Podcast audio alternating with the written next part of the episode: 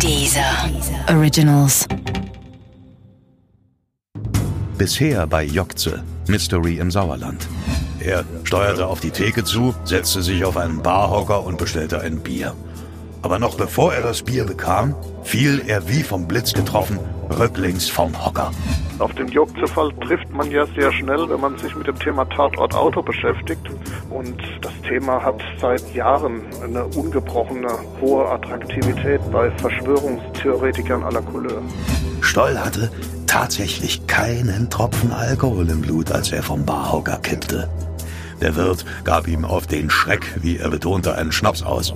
Sein bestelltes Bier hat er danach allerdings nicht mehr getrunken, sondern ist ziemlich schnell aus dem Papillon abgehauen.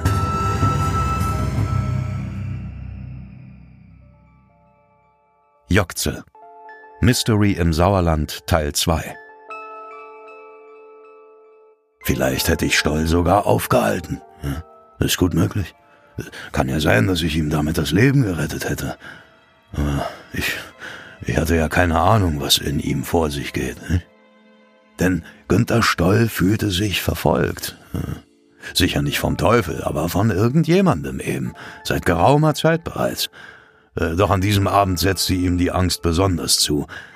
Seiner Frau hatte er sich anvertraut, bevor er zum Papillon fuhr. In der gemeinsamen Wohnung hatte er Andeutungen gemacht, dass die hinter ihm her wären und er um sein Leben fürchten müsste. Natürlich wollte seine Frau wissen, wer die wären, ne? aber Stoll konnte oder wollte es ihr nicht sagen. Er saß apathisch auf einem Sessel im Wohnzimmer und stöhnte plötzlich, jetzt geht mir ein Licht auf. Und dann kritzelte er sechs Buchstaben auf ein Blatt Papier. Y, O, G, T, Z, E. J-C. Das G konnte allerdings auch die Ziffer 6 mit einem nachfolgenden Apostroph sein. Nach einer kurzen Pause strich Stoll die Buchstabenkombination wieder durch. Was das mysteriöse Wort bedeuten sollte und ob es etwas mit den weiteren Geschehnissen in dieser Nacht zu tun haben könnte, das weiß bis heute kein Mensch. Auch nicht, warum Stoll es gleich wieder durchgestrichen hat. Natürlich gibt's immer wieder Menschen, die glauben, das Geheimnis lösen zu können, nicht? ja, wenn das mal so einfach wäre. Äh, Christian Steiger, der hat mir erklärt, was er von dem Worträtsel hält. Also es muss da draußen ungefähr 20.000 Menschen geben, die glauben, eine Erklärung zu haben. Manche rufen auch immer noch beim genervten Ermittler bei der Kripo in Hagen an, der auch sagt, jede einzelne Deutung ist bisher im Dunkeln verlaufen. Es gab in den 80er Jahren einen ganz interessanten Hinweis darauf, dass Jokte ein Teil einer äh, chemischen Formel sein könnte, die in Zusammenhang steht mit dem Beruf des Verunfallten. Stoll war ja von Hause aus Lebensmitteltechniker und soll auch tatsächlich sich als Forscher betätigt haben. Und da gab es damals auch Hinweise darauf, dass das im Zusammenhang mit, oh, kriege ich das noch zusammen, mit einer Formel für Brot, das nicht schimmeln kann, steht. Das hat damals ein Lebensmitteltechniker der Kripo zukommen lassen, aber auch da kein greifbares Ergebnis. Zumal ja auch niemand weiß, ob es diesen Zettel tatsächlich mit dieser Buchstabenkombination gegeben hat. Der Name Jokze oder das Wort Jokze geht ja zurück auf eine Aussage seiner Ehefrau Frau, die den Zettel noch in der Unfallnacht entsorgt hat. JC. Ach, wahrscheinlich wird man die Lösung für dieses rätselhafte Buchstabenmysterium niemals finden. Vielleicht war es aber auch nur die sinnentleerte Kritzelei eines Menschen, der zu diesem Zeitpunkt nicht mehr ganz bei sich war. Ne? Ich meine, vielleicht litt Stoll an einer Psychose und hatte Wahnvorstellungen. Das könnte einiges, was in dieser Nacht noch geschah, erklären.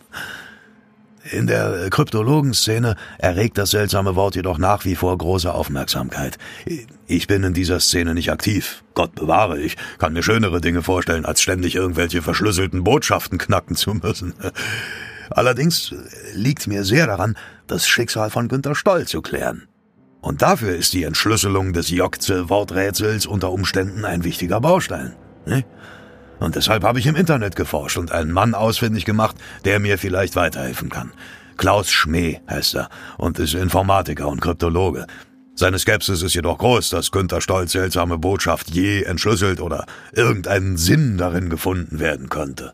Also man muss ja unterscheiden, die meisten Kryptologen beschäftigen sich ja so mit modernen Verfahren, die man mit einem Computer ausführen kann und mit denen man dann Dateien verschlüsseln kann oder Internetverbindungen. Damit hat das natürlich nichts zu tun. Es gibt aber auch eine deutlich kleinere Szene von Leuten, die sich so mit Handverschlüsselungen, manueller Verschlüsselung beschäftigen und mit der Geschichte der Verschlüsselungstechnik.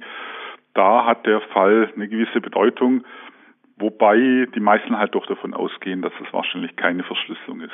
Aber ein letzter Zweifel bleibt natürlich immer. Kurz nachdem er das Wort in der ehelichen Wohnung aufgeschrieben und wieder durchgestrichen hatte, hat sich Stoll dann mit seinem blauen VW Golf 1 zum Papillon aufgemacht, um dort stocknüchtern vom Barhocker zu fallen. Und dann verschwand er für fast zwei Stunden in der dunklen Oktobernacht. Ja, was er in dieser Zeit tat, das weiß wahrscheinlich niemand. Vielleicht ist er mit seinem Golf ziellos durch die Gegend gefahren. Oder er war in einer anderen Kneipe, in der ihn niemand kannte. Oder er ist jemandem begegnet, der in den letzten 32 Jahren nicht darüber sprechen wollte. Möglicherweise aus guten Gründen. Ja, darüber lässt sich heute nur spekulieren. Ne? Wir wissen es einfach nicht. Und ich schon gar nicht. Um diese Uhrzeit hatte ich das Papillon bereits verlassen und bin nach Hause gegangen. Hm, manchmal mache ich mir heute Vorwürfe deswegen. Vielleicht hätte ich Stoll suchen müssen. Ja, aber welchen Anlass hätte ich denn dafür gehabt? Ich kannte ihn ja nicht wirklich gut. In seiner Anshausener Wohnung ist Stoll jedenfalls nicht gewesen. Das hätte seine Frau mitbekommen. Aufgetaucht ist er erst wieder gegen 1 Uhr morgens am 26. Oktober 1984, ausgerechnet vor dem Haus einer älteren Dame in seiner alten Heimatgemeinde Heiger-Seelbach. Heiger-Seelbach liegt nicht weit vom Papillon in Wilnsdorf entfernt. Zehn Minuten Fahrt vielleicht, länger bestimmt nicht. Einer meiner Kumpels aus dem Papillon wohnte damals auch in Heiger-Seelbach. Stoll ist in dem 1000 Einwohner Kaff aufgewachsen. Seine Eltern lebten noch immer hier. Doch zu ihnen wollte er in dieser Nacht nicht, sondern zwei Häuser weiter zu jener älteren Dame, die den Ruf genoss, eine besonders gottesfürchtige Person zu sein, wie Christian Steiger mir bestätigen konnte. Ja, die kannte er wohl aus seiner Kindheit. Das war eine Nachbarin seiner Eltern, die im Ort als religiös und mitfühlend bekannt war. Ob das der Grund für Stoll war, sie aufzusuchen, das werden wir wahrscheinlich nie in Erfahrung bringen. Vielleicht versprach er sich von ihr spirituellen Schutz vor seinen vermeintlichen Verfolgern. Vielleicht hatte er aber auch in seiner Jugend eine besonders vertrauensvolle Beziehung zu ihr aufgebaut.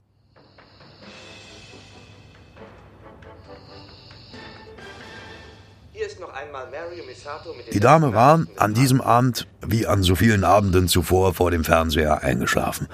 Ganz sicher rechnete sie nicht damit, was in dieser Nacht noch geschehen würde. Mein Kumpel aus dem Papillon wohnte schräg gegenüber der Dame. Er hat die ganze Sache mitbekommen, als er gerade nach Hause kam. Gegen ein Uhr klingelte es an der Haustür der gottesfürchtigen Dame Storm. Verschlafen stand sie auf und öffnete ein Fenster im ersten Stock. Unten vor dem Gartentor stand Günther Stoll mit bleichem Gesicht und jener Verletzung, die er sich beim Sturz vom Barhocker im Papillon zugezogen hatte. Günther Stoll begrüßte sie höflich, doch sichtlich aufgeregt und bat sie um ein Gespräch. Angesichts der fortgeschrittenen Stunde empfahl die ehemalige Nachbarin Stoll, mit seinen nicht weit entfernt wohnenden Eltern zu reden. Ne? Doch Stoll lehnte das mit dem Hinweis ab, dass die ihn nicht verstehen würden. Er muss in diesen Stunden wirklich schräg drauf gewesen sein. Ich hatte es ja bereits im Papillon bemerkt. Mein Kumpel, der die nächtliche Szenerie beobachten konnte, bestätigte es mir später. Stoll tat dann abermals etwas sehr Merkwürdiges. Er prophezeite für diese Nacht ein fürchterliches Ereignis. weiter führte er seine kryptische Vorhersage nicht aus, nur ein fürchterliches Ereignis.